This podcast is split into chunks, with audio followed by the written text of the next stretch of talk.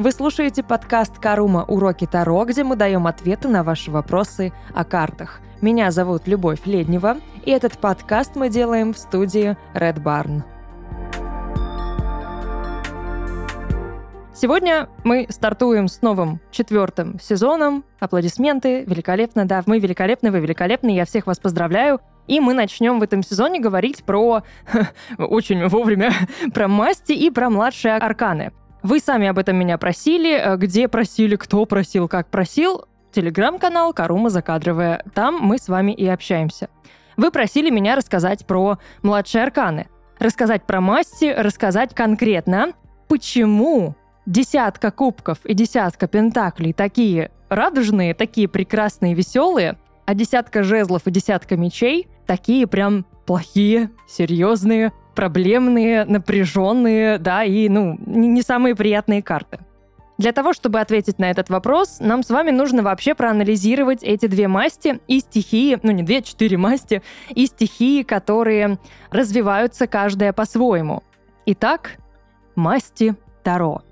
Начнем мы с самой, наверное, на мой взгляд, мягонькой. У меня свой обычно идет порядок повествования о мастях, хотя обычно он начинается с жезлов, э, Выстраивается это примерно в астрологическом порядке, да, то есть астрологически у нас все начинается с Овна, с огненного знака, поэтому и второ перенесли подобные традиции и начали говорить о мастях с масти жезлов, со стихией огня.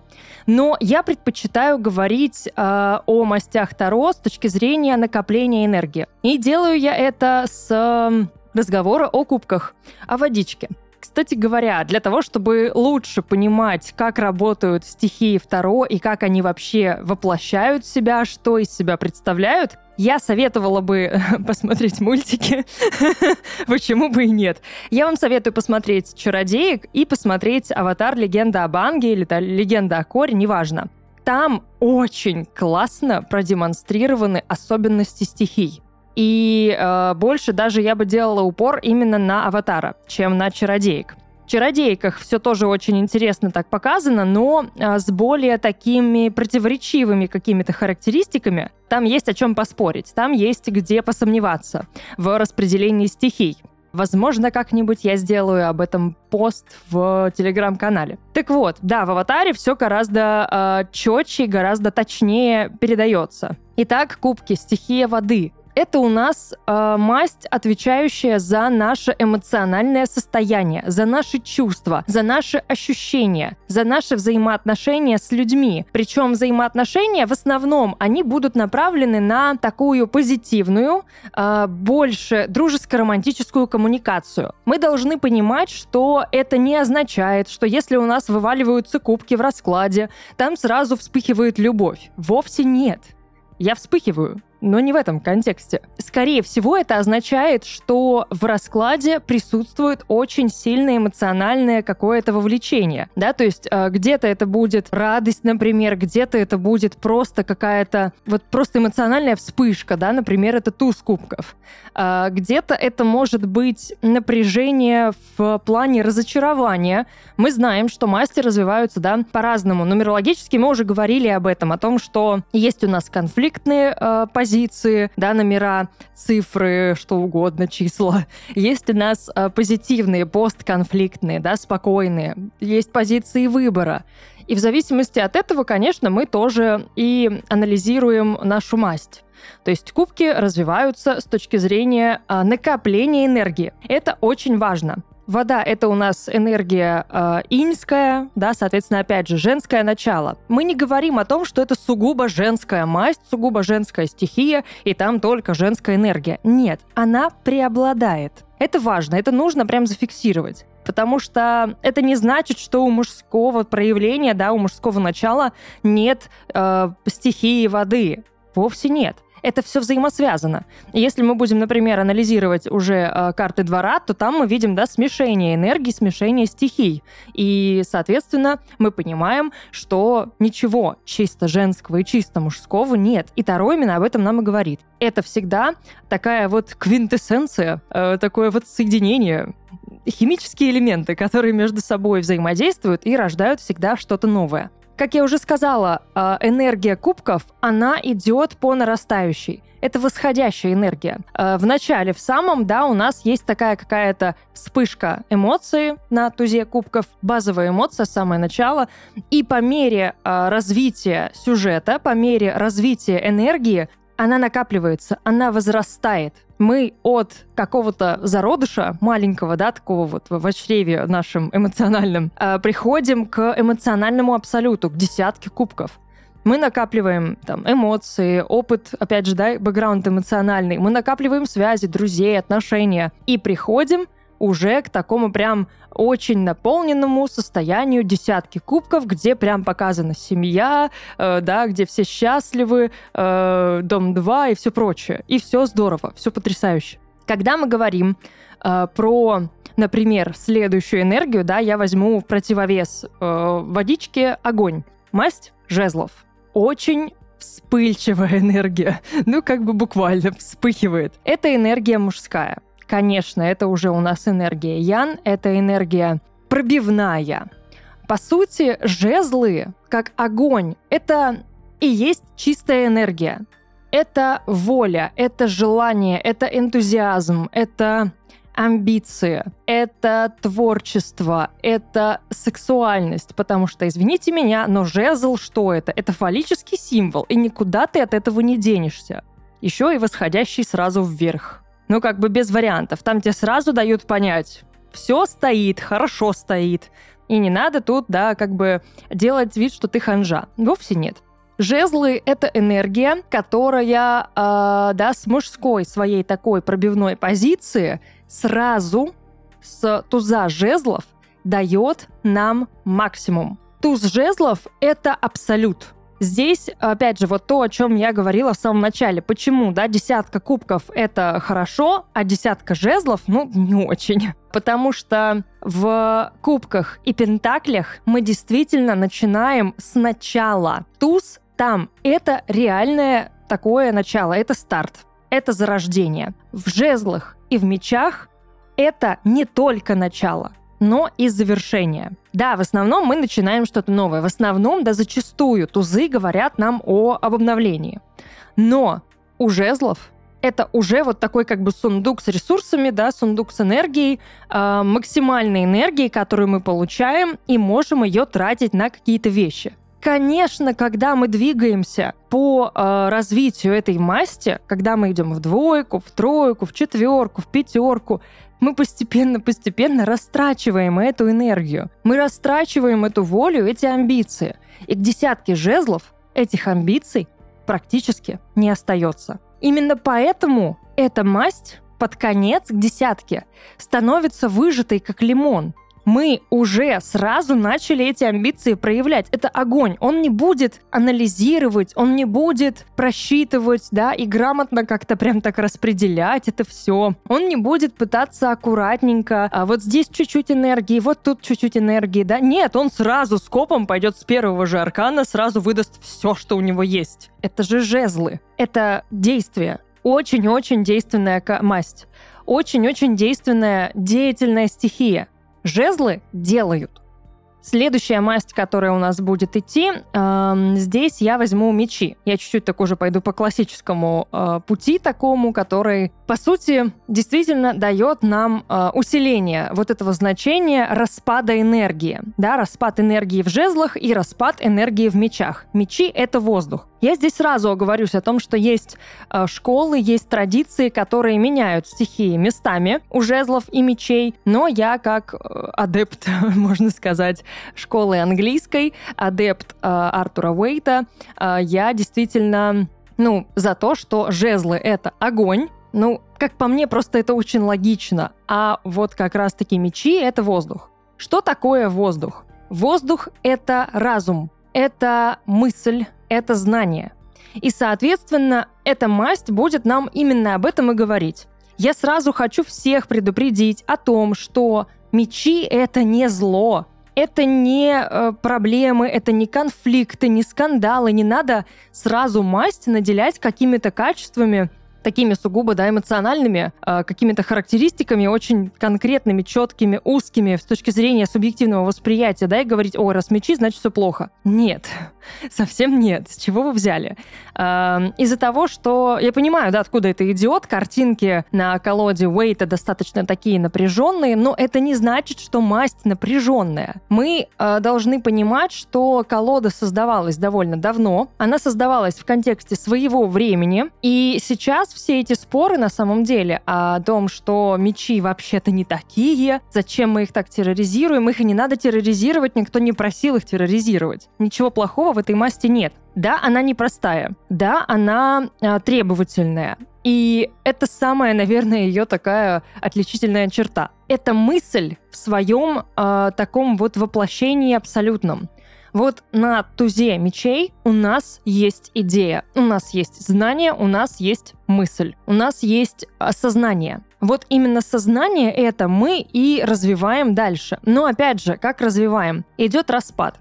Распад мысли, распад знания, распад какого-то рационального единства в нашей голове. Потому что всегда, да, когда есть четкое, э, единое такое вот комплексное рацио, придет и рацио, которая его начнет вот так клевать, клевать, клевать, клевать, толкать, э, бесить, и рацио начнет распадаться. Учитывая, что масти все развиваются, и по пути нумерологическому нашему, да, мы должны к чему-то прийти, мечи тоже распадаются. Мы тратим мысли, мы тратим идеи, не всегда это получается. Мы приобретаем опыт, мы приобретаем знания, мы набиваем шишки, мы общаемся с людьми, но при этом, опять же, да, действительно, мы учимся взаимодействовать, мы учимся решать конфликты, мы учимся решать проблемы. Не надо говорить сразу о том, что мечи — это только проблемы. Это решение проблем. Это знание о том, как избегать пустых скандалов. Но и если они нужны, то уметь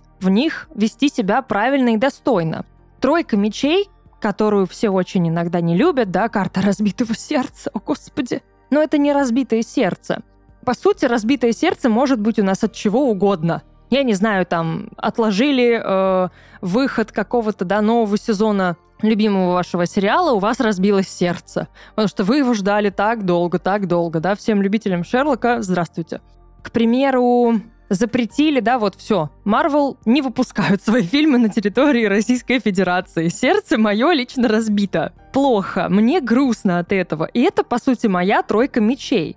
Но катастрофы какой-то здесь нет. Не надо излишний раз драматизировать. Это всего лишь тройка.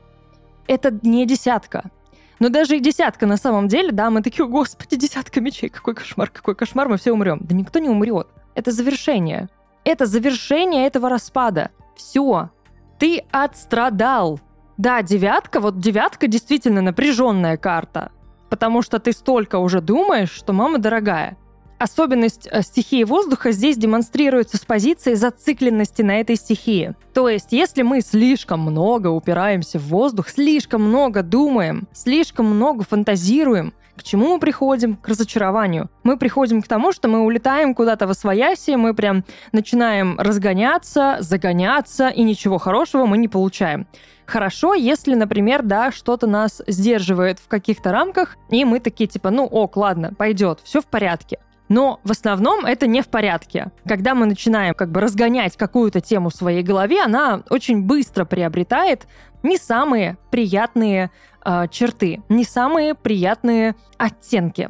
Ну, мы так устроены. Мы очень любим драматизировать. И именно в мечах здесь вот это и отображено, да, в каждой позиции. У нас родилась мысль, но мы ее сразу начинаем э, очернять немножечко сомнениями, переживаниями, страхами, угрозами со стороны, мыслями о том, что кому-то это не понравится, да, то есть мы начинаем со всех сторон сразу притягивать уже какие-то наши варианты нет. В чем есть большая проблема анализа э, мастей и стихий Второ?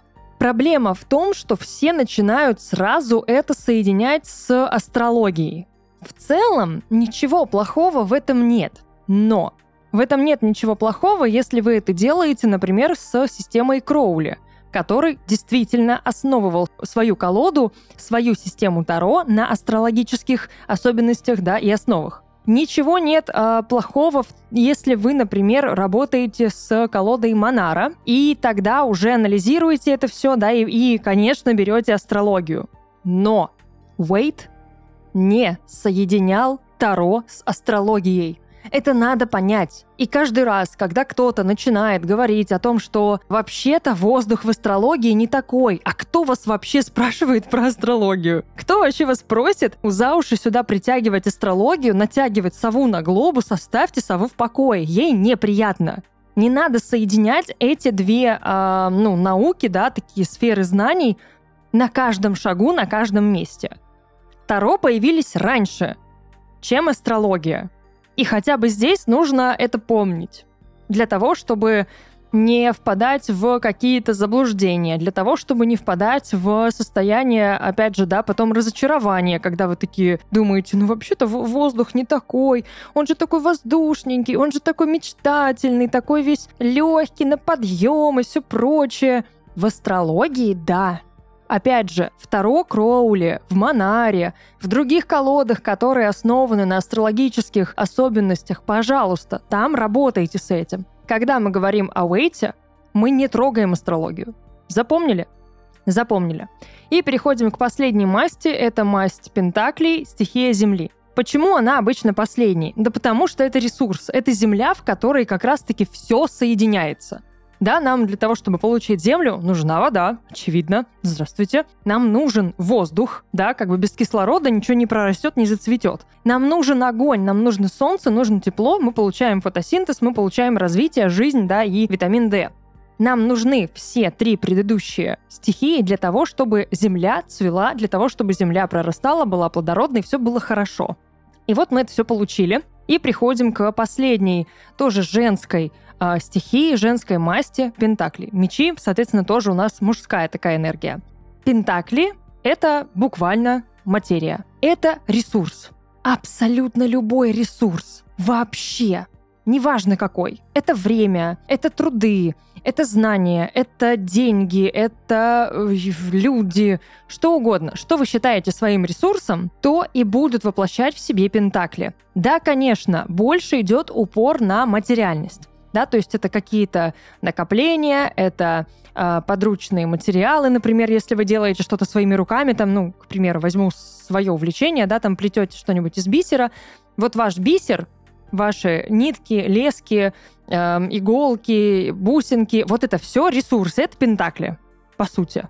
И пентакли у нас восходящая энергия. Соответственно, туз пентаклей, да, это зарождение, это что-то новое, это вот какая-то одна монетка, а потом мы начинаем накапливать. Несем эту монетку куда-нибудь еще, да, делимся или берем новую монетку, э, какой-то вклад, куда-то там инвестиции, что-то еще, и мы накапливаем эти монетки, мы накапливаем ресурсы. Да, когда я купила первую пачку бисера и сплела себе браслетик, я такая, мне нужно еще. Я покупаю еще бисер.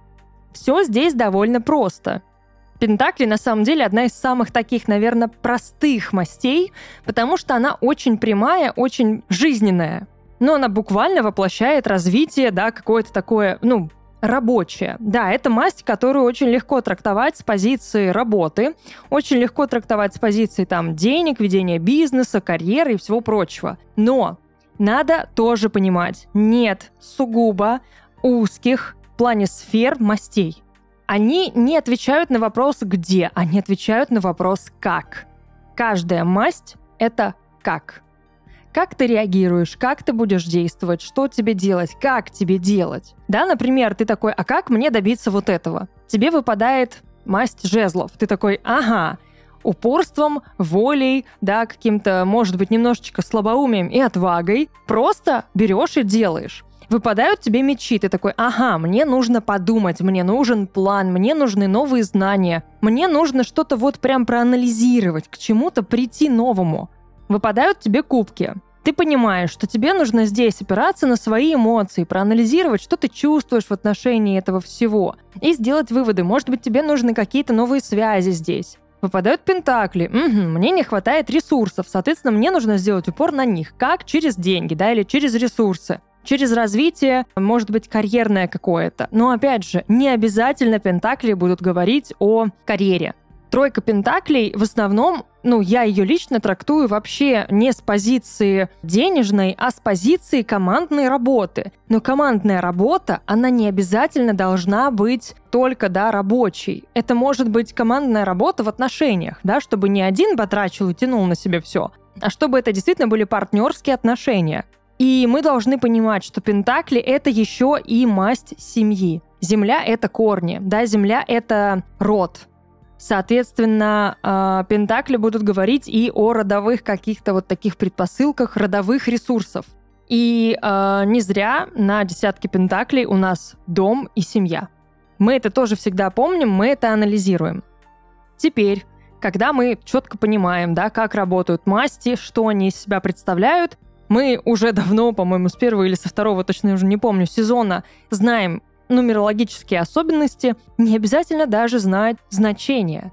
Вы просто соединяете это, вы помните о том, где энергия восходящая, где она распадается, вы берете нумерологические особенности, соединяете, вуаля, вы великолепны. Скорее всего, вы будете очень близки к определенному значению, к очень точным, да, конкретным значениям Таро, потому что, ну, надо помнить, что это еще единая история, да, это сюжет, который развивается от туза к десятке. И э, мне интересно было бы на самом деле, наверное, посмотреть на варианты э, тех, кто не связан с Таро, кто только-только начинает, как вы, вы бы представили себе такое вот импровизированное развитие мастей, э, с точки зрения, да, вот распада энергии, с точки зрения нарастания этой энергии.